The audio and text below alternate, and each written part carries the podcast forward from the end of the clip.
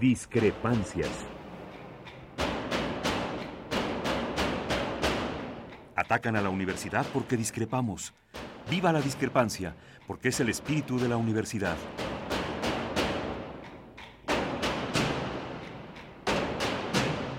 Martes de Discrepancias. Conducen Miguel Ángel Velázquez y Mariana Suárez.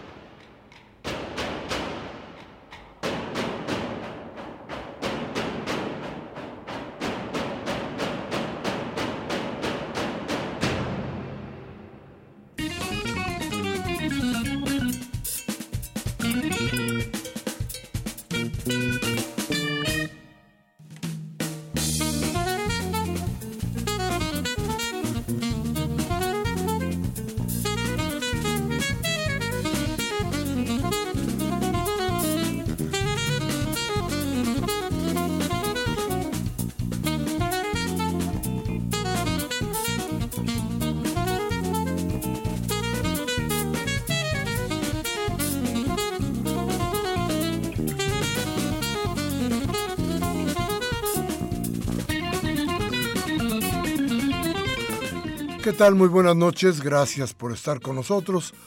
Hoy tenemos un programa muy interesante, un programa en el que tenemos que hablar de cosas que duelen, de cosas que nos traen necesariamente al recuerdo, al, al vivir todos los días, un sabor que no es precisamente el mejor para la vida. Vamos a hablar, claro, de lo que sucedió en Bélgica.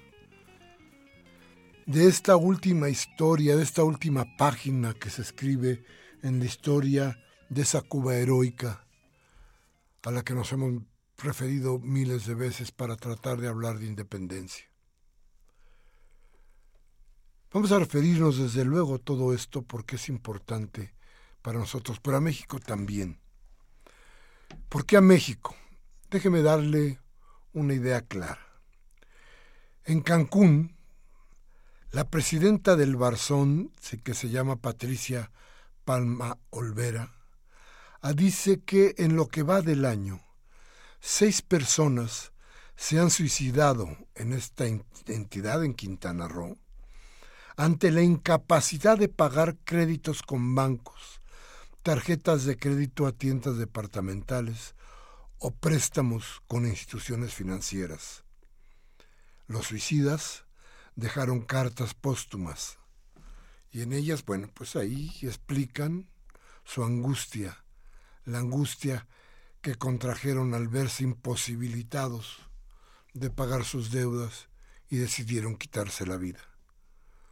No es nuevo. El año pasado hubo 42 que en ese mismo estado al perder sus viviendas, esto desde luego porque las debían a los bancos, se quitaron la vida. Y según lo que está sucediendo hoy, estas 42 quedarán por debajo de lo que podría suceder este año, porque el asunto para ellos es cada vez más grave.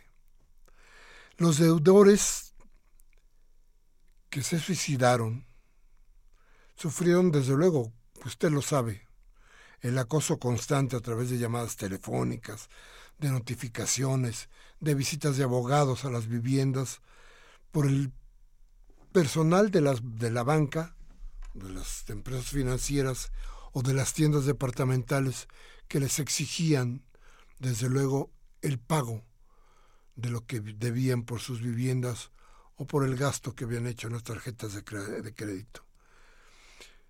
El año pasado, un gran número de personas de la tercera edad, fíjese usted bien, de la tercera edad, que no tenían un trabajo fijo, fueron engañados, seducidos para que obtuvieran tarjetas de crédito.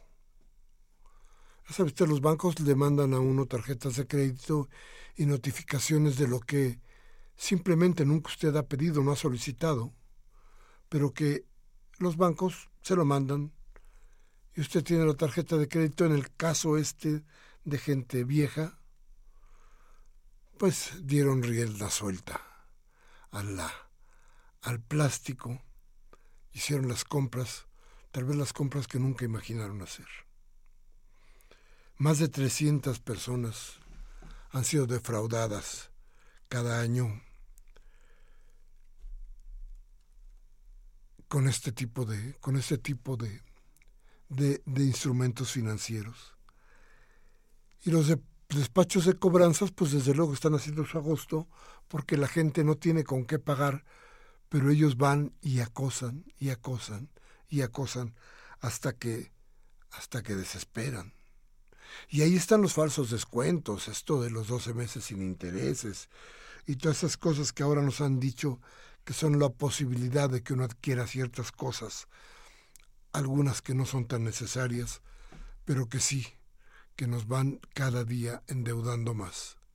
La posibilidad de tener dinero, de tener empleo fijo para poder cubrir las deudas, son cada vez menores para una población que está angustiada por su situación financiera.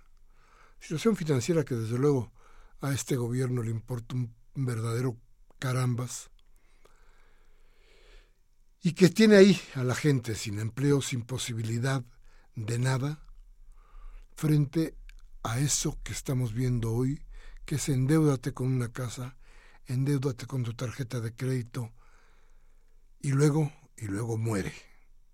Así pues, seis personas, seis personas en lo que va del año se han quitado la vida porque no tienen con qué pagar.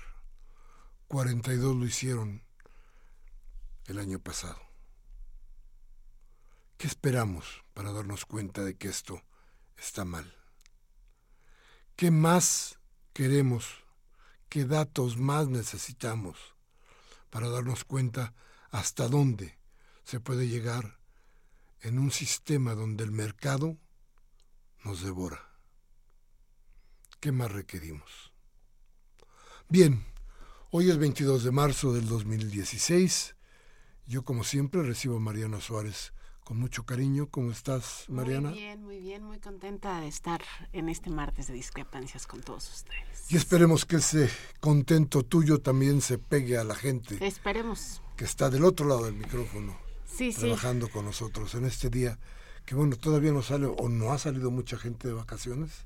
Pues no, bueno, ya se siente un poquito menos el tráfico. Yo ahorita lo sentí como otros martes que luego es como muy complicado llegar. Creo que estuvo un poquito menos difícil, ¿eh? Bueno, pues si está todavía usted por acá o si anda en su automóvil y por ahí nos escucha, le agradecemos su presencia aquí en Discrepancias en Radio Universidad.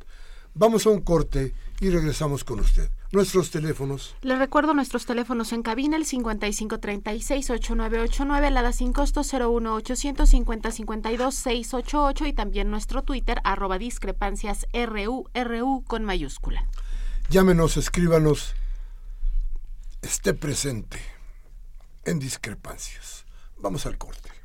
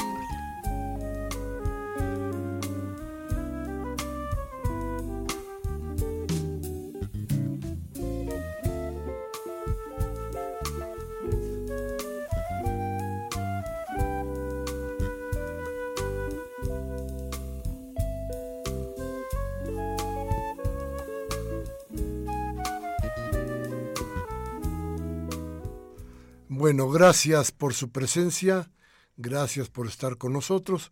Y bueno, Mariana, eso de las, que serían tres de la mañana, más o menos, tres y media de la mañana, empezamos a recibir los llamados urgentes de las agencias internacionales que nos hablaban de que algo estaba pasando en Bruselas, en Bélgica. ¿Qué pasaba? Al principio, vaya, de entrada todo el mundo sabía que había habido una explosión en el aeropuerto. No se tenía muy claro, lo del metro aún no estaba muy claro, pero bueno, al principio se decía, hubo una explosión en el aeropuerto. Todo el mundo empezó a preguntarse qué había sucedido. Los primeros datos decían que había sido una maleta la que había estallado.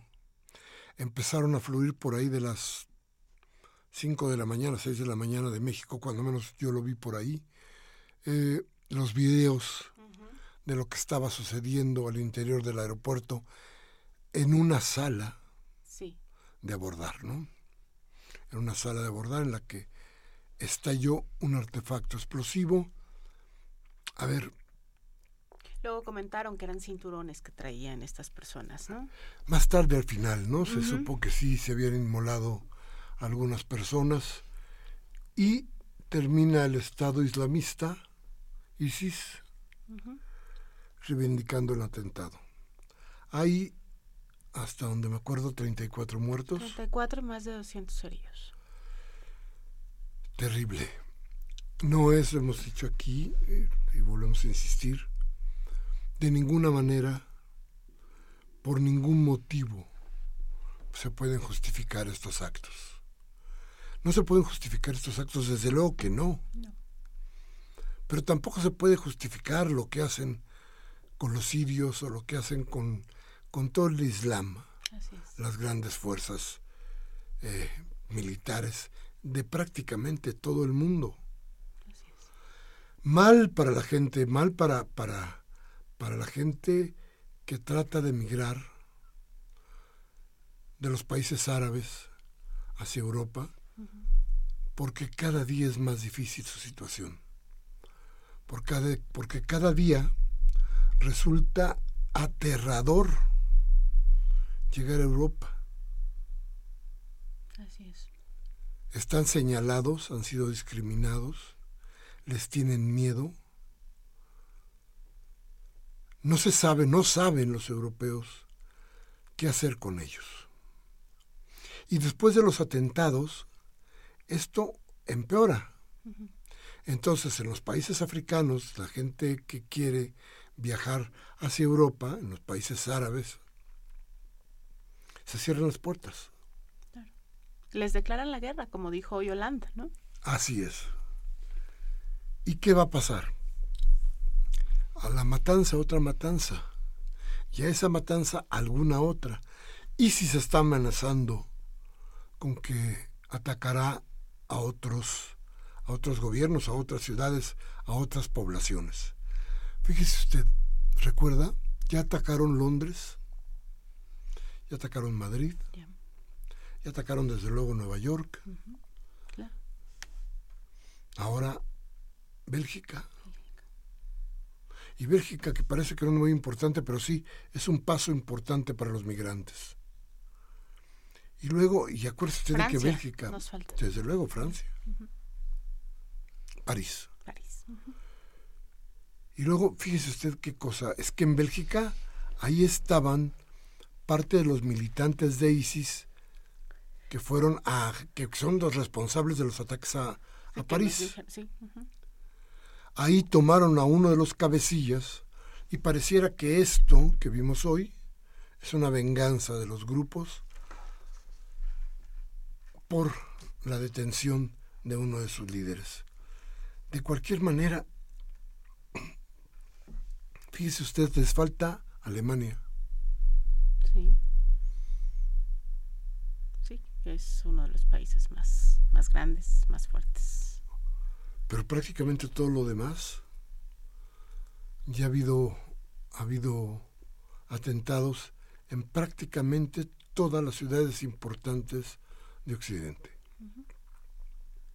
Pero sigue invisibilizándose por las matanzas que hay constantemente, digo, no, no, no es que minimice esto, pero las, las constantes matanzas y bombardeos que hay contra población civil en Siria, por ejemplo, ¿no? A eso me refería hace un momento, decía yo.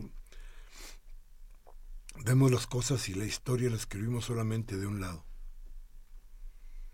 Hoy decimos son 34 muertos, es inaceptable y todo el mundo pegamos alaridos porque eso no se vale. Pero de aquel lado todos los días sucede. Así es, ahí y, y, eso no lo vemos, no lo, no se, todo el, el, redes sociales y todos los medios de comunicación no nos volcamos a ver lo que está pasando porque no se dice quiénes están bombardeando, porque no se dice toda la gente que está muriendo, porque hay otros intereses que evitan que se sepa y entonces Siria es un blanco, pero pero pocos pocos sabemos de él y pocos conocemos lo que está pasando de ese lado, ¿no? Pero sucede algo como occidentalizado, ¿no? Y la información justamente eso, ¿no? Se occidentaliza y entonces nos quedamos con esa parte de la historia, nada más. Algo algo está pasando, ¿no? Tendríamos que que ver qué pasa porque porque la gente está muriendo en Siria también de una manera terrible. Yo creo que tendríamos que darnos cuenta de que estas guerras deben parar. Hay una condena constante a los países árabes por, sus, por su religión. Eh, no sé. No sirve para nada la ONU. No sirven para nada ninguna de las ninguna de las instancias que pudieran lograr la paz, porque no pretenden que sea una paz con un entendimiento de respeto hacia, hacia la soberanía de cada pueblo, sino más bien lo que nos están pidiendo o lo que están pidiendo es sometimiento. Así es. ¿Quieren a Siria?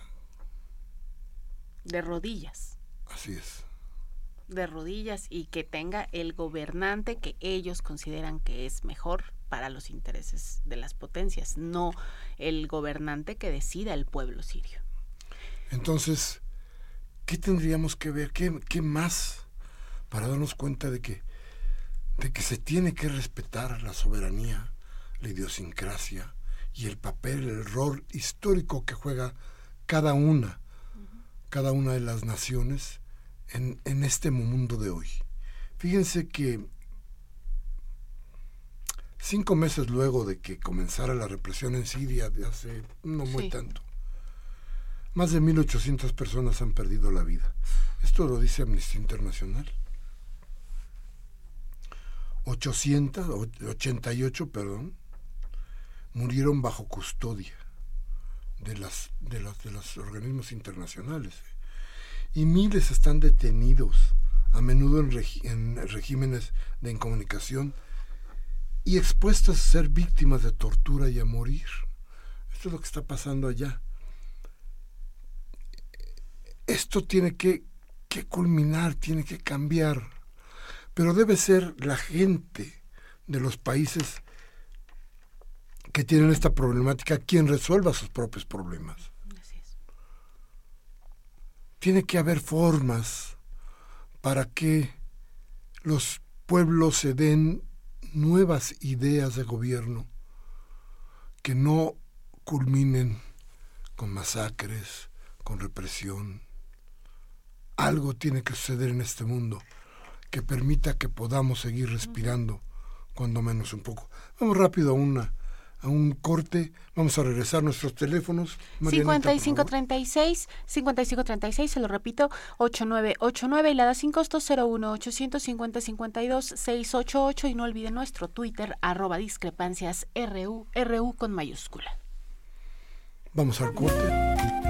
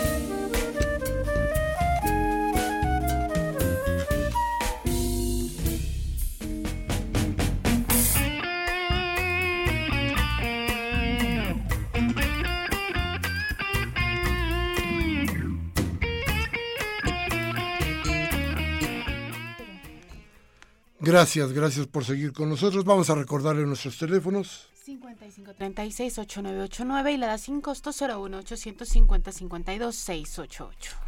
Hablábamos pues de soberanía. Así es. Hablábamos pues de que el destino de los pueblos lo deben guiar los propios pueblos, decidirlos ellos mismos. Hoy Barack Obama, Justamente se refería a eso, ¿no? y déjame decirte que, que yo oigo hablar a Barack Obama y me parece que es un gran orador. No estoy de acuerdo con él, pero eso no le quita que sea un gran orador, que sepa dónde meterse y cómo meterse. Hoy empezó con el verso de Martí para tratar de ganarse a una Cuba, esa Cuba que estaba sentada ahí, que en una buena parte no estaba de acuerdo con él, ni estará de acuerdo con él. Y otra sí, ¿eh? Otra ahí. Hay una parte cubana que está decidida a que pase lo que tenga que pasar. ¿Cuba va a ser la misma? No lo sé, yo creo que no. Pero la pregunta es, ¿Cuba era la misma? ¿Hace tres días? ¿Cuáles son las razones que tiene el Estado cubano para decir bien, aceptemos que lleguen los Estados Unidos? Hay una frase que decían que se atribuye mucho a Fidel Castro, que nadie está muy seguro que él haya dicho, Ah, sí. pero que advierte que Que iban a, cuando- lo que dijo de que cuando dialogaran con Cuba iba a ser un papa latino, iba a haber un papa latinoamericano. argentino me parece que más claramente, Eh, No me acuerdo si dijo argentino, pero un creo presidente que negro. y un presidente negro en Estados Unidos, ¿no? Así es. ¿Y, ¿Y qué pasa? Bueno, pues pasa que... Pasa que, pues sí, hay un presidente, hay un papa latino, hay un presidente negro en Estados Unidos, y Cuba hoy se suma al mundo, ay, yo diría que al mundo capitalista. Pues sí. Porque fíjese usted, también muy temprano hoy en la mañana, miraba yo un aviso, no recuerdo de qué agencia, que planteaba PayPal entra a Cuba. Rapidísimo. Ni tiempo para nada. Rápido, vámonos. ¿Qué, ¿Qué puede pasar con Cuba? Yo no estoy muy claro de cuáles son las razones del gobierno. ¿De veras fue que aflojó Estados Unidos? Y si afloja Estados Unidos, ¿vamos a permitirles entrar? Hablamos hace un momento de soberanía. Obama les dijo que esto, esto que hemos repetido, que el destino de los pueblos, el destino de Cuba, está en manos de los cubanos. Pero luego, luego les dijo que tienen que respetar los derechos humanos. Y vaya cinismo del presidente estadounidense. Con Guantánamo. Ahí a un ladito. Y en todo, el, que en todo Estados Unidos. Claro. ¿Cuál respeto a los derechos humanos? Si hay un país que viole derechos humanos, Estados Unidos. es Estados Unidos. En cualquier latitud, ¿eh? Dentro y fuera. No les importan un caramba los derechos humanos. Y él se pone a hablar de eso. Barack Obama habla de elecciones y da lecciones a Cuba sin tener la calidad moral para hacerlo. ¿Cómo ganó Bush, hijo, la presidencia de la República, la presidencia de Estados Unidos? ¿Cómo? Si no con un fraude. A ver, ¿cómo se construye Guantánamo, que bien decías? Si no es a partir de la violación de los derechos humanos. ¿Cómo se mantiene Estados Unidos en constante guerra con todo aquel que esté en desacuerdo con sus maneras de pensar, si no es violando derechos humanos? ¿Por qué Cuba? ¿Por qué Cuba? ¿Por qué es tan apetitosa Cuba? ¿Qué tiene Cuba para los Estados Unidos? ¿Fue solamente el hecho histórico el que Obama haya llegado a la isla para plantearles, sí, que la gente hable, que, que la gente coma? es lo importante, y se come. No quiero decir que, que en Cuba se tengan los banquetazos, que la gente común y corriente por las mañanas desayune caviar, no, para nada. No, pero es un país que ha gozado de, de las libertades más importantes. ¿Cuáles? La educación por ejemplo. La salud. La salud. Es importantísima. El alimento y el techo. Cuba heroica, decíamos hace un momento, porque, porque ha habido periodos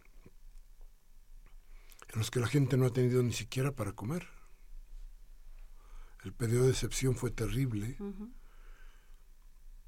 Y sin embargo, salieron adelante. Esto ante la insistencia constante, fíjese usted,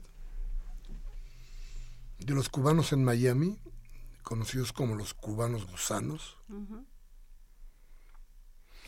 que una y otra y otra vez han pedido a Estados Unidos que acabe con el régimen de Castro. Habría que acordarnos de Kennedy, Bahía de Cochinos, de cómo trataron de acabar con, con Cuba, de los atentados que ha sufrido Fidel Castro, porque por ejemplo a Mascanosa, uno de los líderes históricos del gusanero, se le antojaba matar a Fidel. Sí. Fidel está vivo. Y ha visto pasar uno a uno a los presidentes de Estados Unidos, como deshojando la margarita. Ha visto cómo han caído uno tras otro, tras otro, tras otro. Fidel está anciano, enfermo.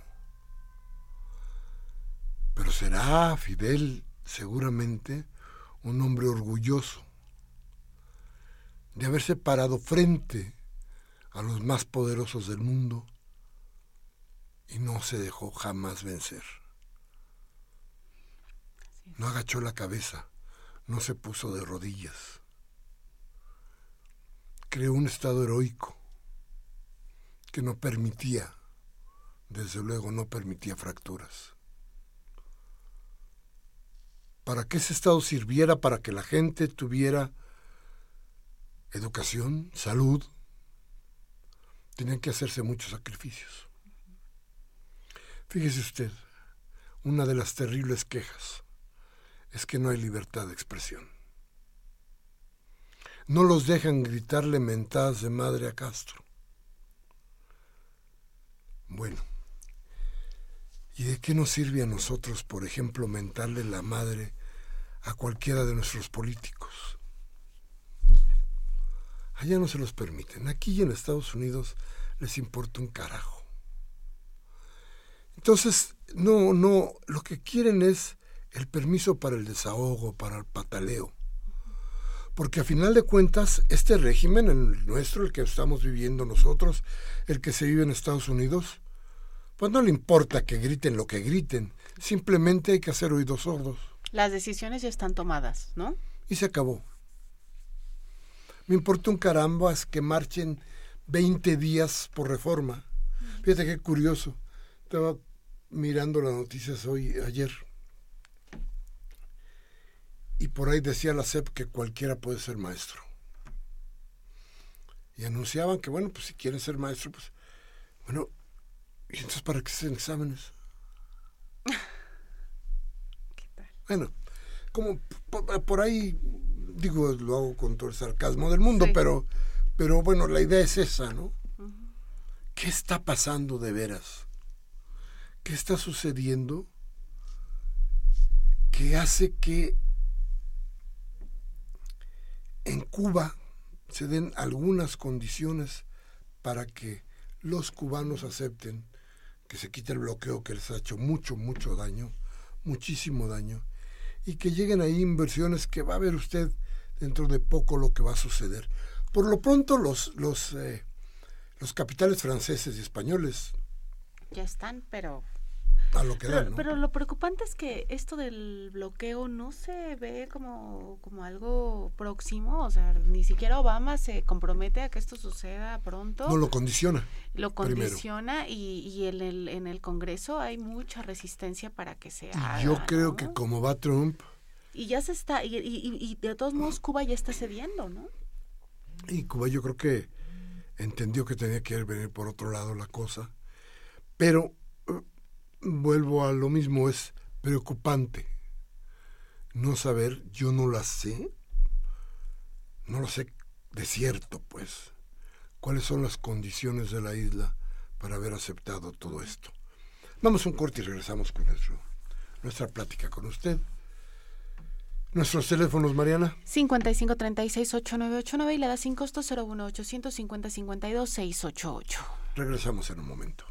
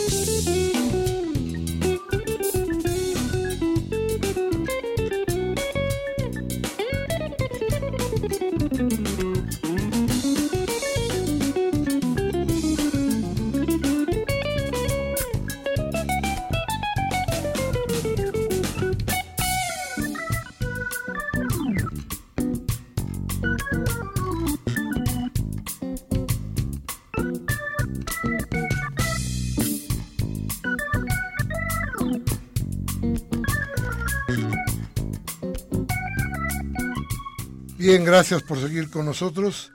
Déjeme decirle que esto de los atentados ha logrado desplazar de las primeras planas de los eh, periódicos más importantes del mundo la noticia, sobre todo en Estados Unidos, la noticia de Obama, de Obama Y, Cuba, ¿no? Sí. Este Obama que hoy va ya, supongo que llegará por ahí del final del día, Argentina. Con Macri. Con Macri. ¿Y qué está pasando en Argentina? Miren, va a ser muy curioso porque ahí se escribe otra página terrible de la historia de esta América nuestra. Déjenme recordarles cómo Kissinger alienta los golpes de Estado, no solamente en Chile, también en Argentina, y los documentos que avalan la intervención gringa en Argentina, muy pronto van a quedar a la luz de todos. Se están empezando a desclasificar y eso será importante porque, bueno, a ellos no les importa porque con el cinismo de siempre dirán, es que fuimos a tratar de imponer la democracia, ¿no? Que ese es el... Ese es el argumento, ¿no? El pretexto para darnos palo, ¿no?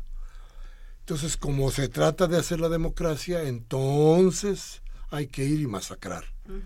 Esa es la idea que han tenido los Estados Unidos. Por eso, hoy que oía a Obama, y repito, con mi admiración por el orador, decía yo, bueno, ¿es posible que un hombre de la estatura política de Obama pueda atreverse a decir tantas mentiras? Sí, ¿Es posible que un presidente como ese, del país más poderoso del mundo, trate de engañar al mundo con una serie de, de mentiras que no son, que no se sostienen en ningún lado. ¿Cómo le dice al pueblo cubano que su destino está en las manos de toda esa población?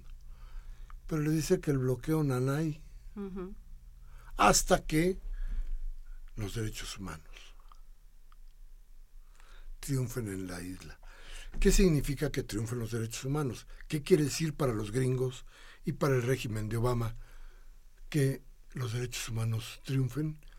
Quiere decir, vamos a hacer unas elecciones donde gane la derecha. Eso es lo que quiere decir la democracia de los gringos. Eso es lo que se supone que van a tratar de hacer. Y entonces si van a ver, este, cuando tengan un Macri. Que es lo mismo en Argentina o en Venezuela, ¿no? También, ¿qué quieren? A Venezuela la tienen amoladísima y le van a golpear en el momento que puedan. Ya lo están haciendo. ¿Cómo? Bueno, alentando a los grupos opositores, dándoles dinero, dándoles posibilidades de comunicación, de sacar todo lo que ellos quieren para golpear al régimen que ganó la elección.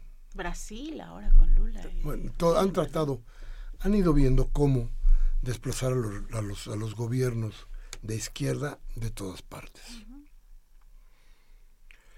Esto que quedaba que no era más que eh, Colombia, México y Washington, que era el triángulo de la maldición, eh, tenía por debajo una serie de países que habían inscrito su historia en el ala izquierda. Uno a uno lo han ido tronando. ¿Y saben cómo? Con una fórmula que debemos de conocer nosotros ya muy bien, con la fórmula de la iniciativa privada corrompiendo los gobiernos. Decía porque ya no lo pueden ocultar, porque es terrible, porque rebasa todo, decía Peña Nieto, es que la IP también es corrupta. No nada más los funcionarios. La IP es corrupta, corrupta. Y luego dijo el Consejo Coordinador Empresarial, sí somos corruptos. Algunos, ¿eh? No todos, no tampoco todos los gobiernos ni todos los gobernantes son corruptos. Pero para ellos está claro. Es la IP corrupta, sí, corrompe. Sí, sí es cierto. Y es a la iniciativa privada a la que utiliza Washington para golpear a los gobiernos que quiere quitar. ¿Cómo lo hace? Corrompiéndolos. ¿Qué tanto se pudo haber corrompido Lula en Brasil? No lo sé. No, no, no tengo datos confiables que me hagan dudar de la honestidad de Lula, pero lo tienen en la mira, lo quieren acabar. Sí, porque tenía muchas posibilidades de llegar a la presidencia Así nuevamente. es. Y por eso quieren pegarle a Dilma, para que esa posibilidad se acabe. Por eso a mí no me gusta mucho el, el discurso del presidente Maduro. No me gusta lo que está haciendo en muchas cosas. Sin embargo, yo creo que el país lo ha seguido apoyando. No los grupos, a ver, ¿quiénes son? Pues Televisa, TV Azteca, estos grupos que se han metido ahí, que tienen el control sobre la opinión de mucha gente. Y son los que han estado golpeando a Maduro. Y son y en una y otra y otra vez encuentra uno que los gobiernos se corrompieron porque hubo quien los corrompiera. Y justamente a través de esto que decías de la iniciativa privada, porque los empresarios en Venezuela, que son los que manejan los insumos básicos de la población, no los están sacando para la venta de la gente, para la gente. O sea, Claro que no, pero ninguno sufre de escasez. Ellos no. no, El pueblo es el que sufre de escasez. ¿no? exactamente. ¿Y qué pasa? Bueno, pasa muy sencillo. Están castigando al pueblo para que ese pueblo... Y, a ver, la culpa no es de ellos por no surtir lo que el pueblo necesita. La culpa es del gobierno, que no les da las prebendas que ellos quieren para vender como se les pega la gana hacia la gente. Exactamente. Entonces, bueno, a ver, tenemos, tenemos un, un momento, hoy un momento histórico que tenemos que reflexionar muy en serio. Es Cuba, y es el Islam, y es Washington, y es desde luego Argentina. Y México que ya va para el 2018, en lo que ya vamos, ¿no? Y México que tiene condiciones, condiciones muy especiales, que tocamos cada martes, pero que como hoy dijimos, fíjese nada más, se nos está suicidando la gente porque no tiene con qué pagar. Vamos al corte, nuestros eh, teléfonos. 5536-8989, la da sin costo 01850-52-688. Síganos llamando, aquí los esperamos porque su voz es lo más importante. Vamos al corte y regresamos.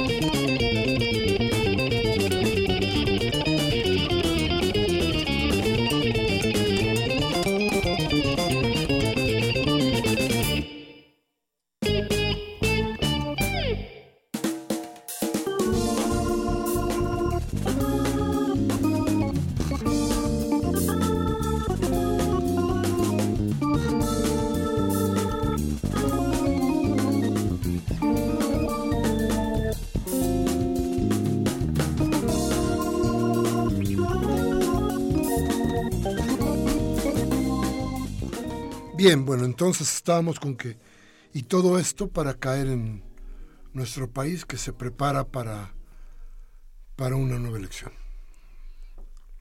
Ya todo está, ya el escenario se montó, la carrera se inició, los golpes por debajo de la mesa están, que cuidado, y por arriba también. Sí. ¿eh? Este, el Instituto Nacional Electoral vuelve a golpear a Andrés Manuel López Obrador y a Morena, A golpearlos una vez más, mientras se teje la mentira de cada seis años durante los últimos dos. Lo hemos visto y en este tercero empieza a suceder. ¿Cuál es esta, esta red que tejen, que se teje desde las encuestas? Andrés Manuel López Obrador, es el triunfador. La gente lo quiere, la gente lo aprecia. Las encuestas lo dicen. Y todos caemos o todos quieren caer en esa trampa. ¿Qué ha pasado durante los últimos, los últimos, las últimas dos elecciones? En las últimas dos, Andrés Manuel empieza ganando.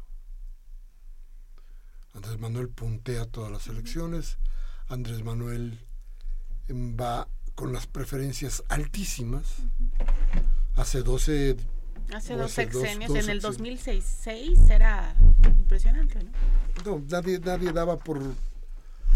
Pero de ninguna manera se hablaba de que podía ganar Calderón. No había posibilidad. Y sin embargo, a final de cuentas, ganó Calderón. ¿Con quién? Pues con la ayuda del Bester Gordillo, que bueno, Caro ha pagado todo esto. Cara ha pagado su fidelidad o su infidelidad también. Pero bueno, ahí está, este, son hechos, son hechos que ahí están, que tenemos que analizar. Entonces, Andrés Manuel va a la cabeza, sí, siempre ha ido a la cabeza. Después lo tumban, ¿por qué? Porque no les interesa que gane, porque no quieren que gane, porque no lo van a dejar ganar. Eso es lo cierto, lo real. Todo lo demás es mentira. ¿Cuál es la idea? La idea es que hoy más que nunca hay que hacer la resistencia para tratar de que eso que están reflejando las encuestas sea cierto. Ahorita no les importa, ponen a Andrés Manuel adelante porque saben que está adelante. La cifra no es, no es importante. La idea es dejarnos a ver. Andrés Manuel va adelante y entonces cuando diga Andrés Manuel, chin, ah, dijo chin, es un pelado, ah, bajémoslo porque pertenece a la escoria social, hay que quitarlo. Y entonces empiezan a hacer toda la trampa para echarlo abajo. Y entra la IP y entra... Claro. Y entonces lo tiran de las encuestas y justifican el fraude o tratan de justificarlo, porque a final de cuentas usted y yo sabemos y todos los demás sabemos que el fraude no se justifica y que lo estamos pagando, perdóneme usted, déjeme decirlo con todas sus palabras, lo estamos pagando con mucha, mucha sangre y muchísima, muchísima desgracia. Pero bueno, vamos a un corte más, regresamos con usted y con sus llamadas. Mariana. 5536-8989 en la cabina y la da 5201-850-52-688. Vamos al corte, regresamos.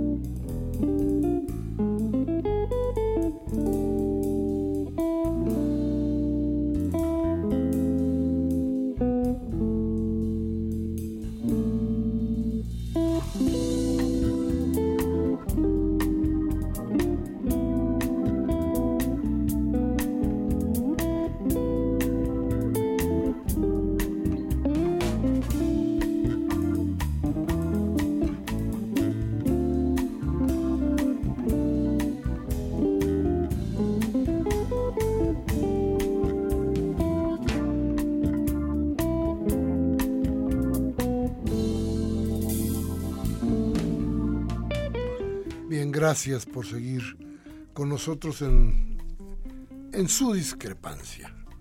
Porque a final de cuentas está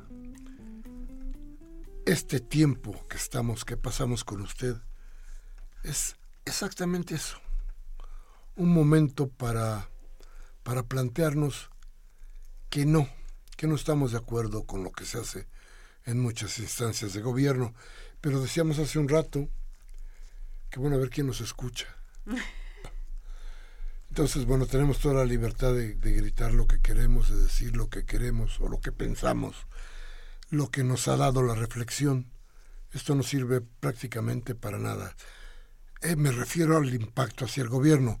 Nosotros, usted de aquel lado, nosotros de este lado, con las llamadas que usted nos da, logramos a final de cuentas tener un criterio que nos sirve para ver la vida de otra manera y para no estar sometidos a las cosas, a los criterios de quienes no quieren este país, no quieren que este país siga libre, no quieren que este país sea libre, que este país tenga un, un régimen de gobierno que permita que las cosas no sean tan desiguales.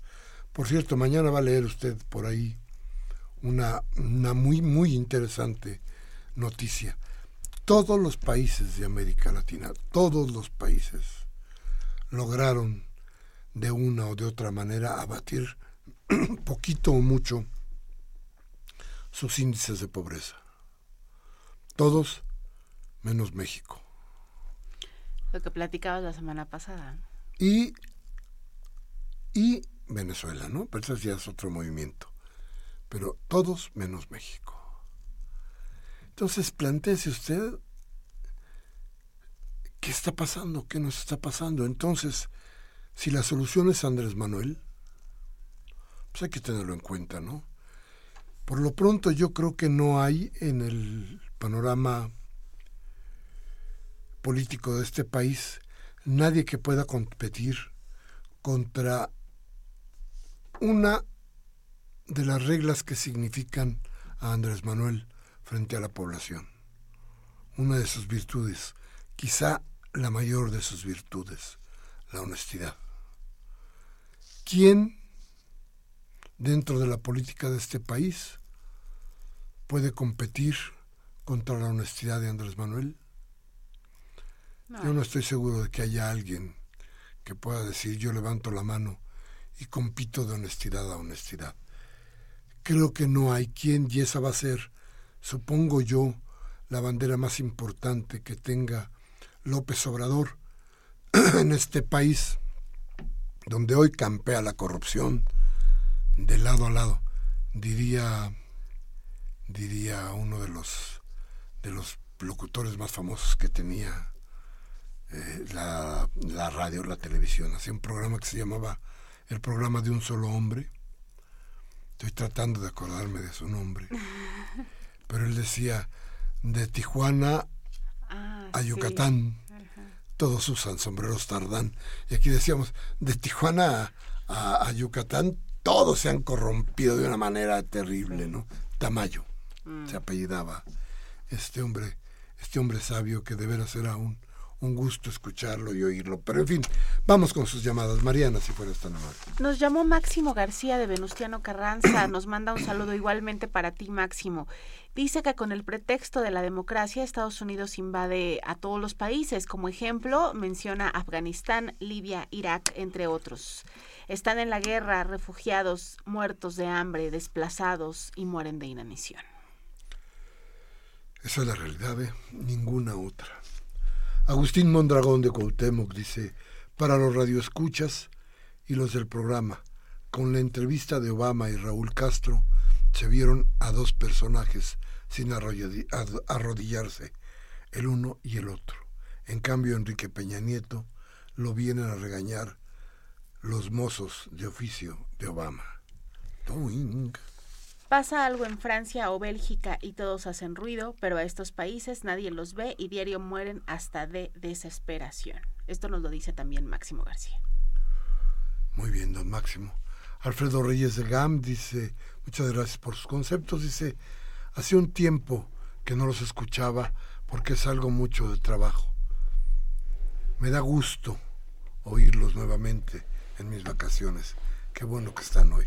Muchas gracias, don Alfredo Gracias por estar con nosotros. Don Manuel Munguía nos habla desde Iztapalapa. Dice que ante, ante tanta hipocresía de los neoliberales, eh, la risita del líder religioso Francisco no ha sido obstáculo para que tales en, energúmenos sigan con su farsa y continúen con su culto de mercado para seguir en la heresía arca Dios dinero. De de lo simoníaco han pasado a lo demoníaco, especulando y despojando, teniendo como pretexto su miserable reforma estructural que solo ha servido para seguir saqueando y robando al pueblo de México antes de sacrificarlo. ¿No es así, señor Peña? se pregunta don Manuel Munguía. A ver, guerrero de, de Venustiano Carranza. A ver, ahí les va. Dice algunos datos de Barack Obama. Es un beta Israel, un falasha es un judío negro puesto por el lobby judío norteamericano. La señora Servín de Cuauhtémoc dice que para lista de presente, que pasa lista de presente como cada martes, nos manda un abrazo y un saludo igualmente para usted, señora Servín, y que aquí está como cada semana. Muchas gracias, un beso para usted. La señora Limón de Coyoacán dice que no hemos hablado de las radios comunitarias Mm. que es un tema preocupante. Ojalá estén enterados para que hagan un comentario al respecto. No, tendremos que hacer un programa. Que, vamos, a... vamos, a... buscar gente que venga y que nos dé ideas sobre esto, señora Limón. Claro que sí, nos vamos a, a poner a investigar qué pasa con esto.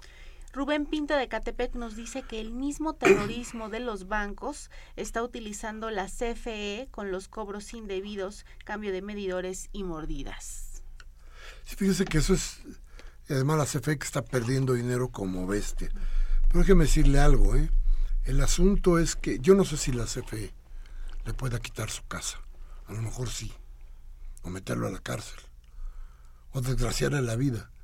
Pero lo que pasa con los bancos y con las instituciones financieras es que se van sobre la casa de uno, sobre el coche, sobre la vida, sobre los bienes. Entonces le desgracian a uno la vida. Entonces, bueno, ¿qué pasa con esto? Pasa que no hay posibilidades reales de poderles pagar. ¿Y qué sucede al final? Al final, antes de que la desgracia pueda arruinar a toda la familia, uno de los miembros se quita la vida. En fin, la señora Cárdenas nos llama también y nos recomienda el libro Club Bilderberg para que estén Bilderberg, Club Bilderberg, para que entiendan qué está pasando en Europa. Bueno, le damos el libro Club Bilderberg para que se entienda qué está pasando en Europa, nos dice la señora Cárdenas. El señor Manuel Munguía, también de Iztapalapa, nos llama y nos dice que falleció Berta Zapata, que era una asidua radioescucha de este programa y pues lamentamos mucho, le mandamos un abrazo a toda su familia y nos da una frase, un verso de José Martí que dice, cultivemos una rosa blanca para esa persona franca, que en paz descanse. Que en paz descanse, un abrazo sentido para toda su familia. Gabriel Campos de Benito Juárez dice con gran elocuencia mediática, el duopolio televisivo comenta que el colapso del agua no ha llegado. Ya está en puerta y quieren ocultarlo a como sea. Un ejemplo es Guanajuato. Bueno, les voy a decir que hoy fue el Día del Agua. Sí. ¿No? Y la Comisión de Derechos Humanos del Distrito Federal le lanzó al gobierno del Distrito Federal una recomendación fortísima en la que dice que, entre otras muchas cosas, ni siquiera tenemos un plan hídrico que pueda quitarnos el grave problema de la escasez. Bien, pues se nos... A ver, ¿nos falta una llamada? Sí, de la señora Cárdenas Neocalpan. Dice que los cubanos no pretenden doblegarse nunca ante los imperios capitalistas. Eso quedó claro en un encuentro nacional pro Cuba aquí en México. Los quieren doblegar, ya los están pisando. Pero esperemos que no suceda porque también hay un, mm, déjeme decirle algo que es importante, también hay un grupo de resistencia cubana que está actuando y que está tratando de preservar, desde luego, la soberanía del pueblo de la isla. Bien, pues hoy 22 de marzo del 2006, además de Mariana Suárez, que como siempre está los martes con nosotros, Crescencio Suárez hizo cargo de los controles técnicos y Baltasar Domínguez estuvo en la producción. Mariana, muchas gracias. Un abrazo a todos por allá. Gracias a usted por estar con nosotros. El próximo martes nos veremos aquí y yo como siempre le pido, le sugiero que por favor, si lo que hemos dicho acá le ha servido de algo, tómese un café mañana con sus amigos. Hable de lo que aquí hablamos. Piense, reflexione, dese cuenta de cuál es su entorno para tratarlo de cambiar si no está de acuerdo con él. Discrepe con la realidad. Muchas gracias como siempre y nos vemos el próximo discrepancia el martes que viene. Nos vemos el martes.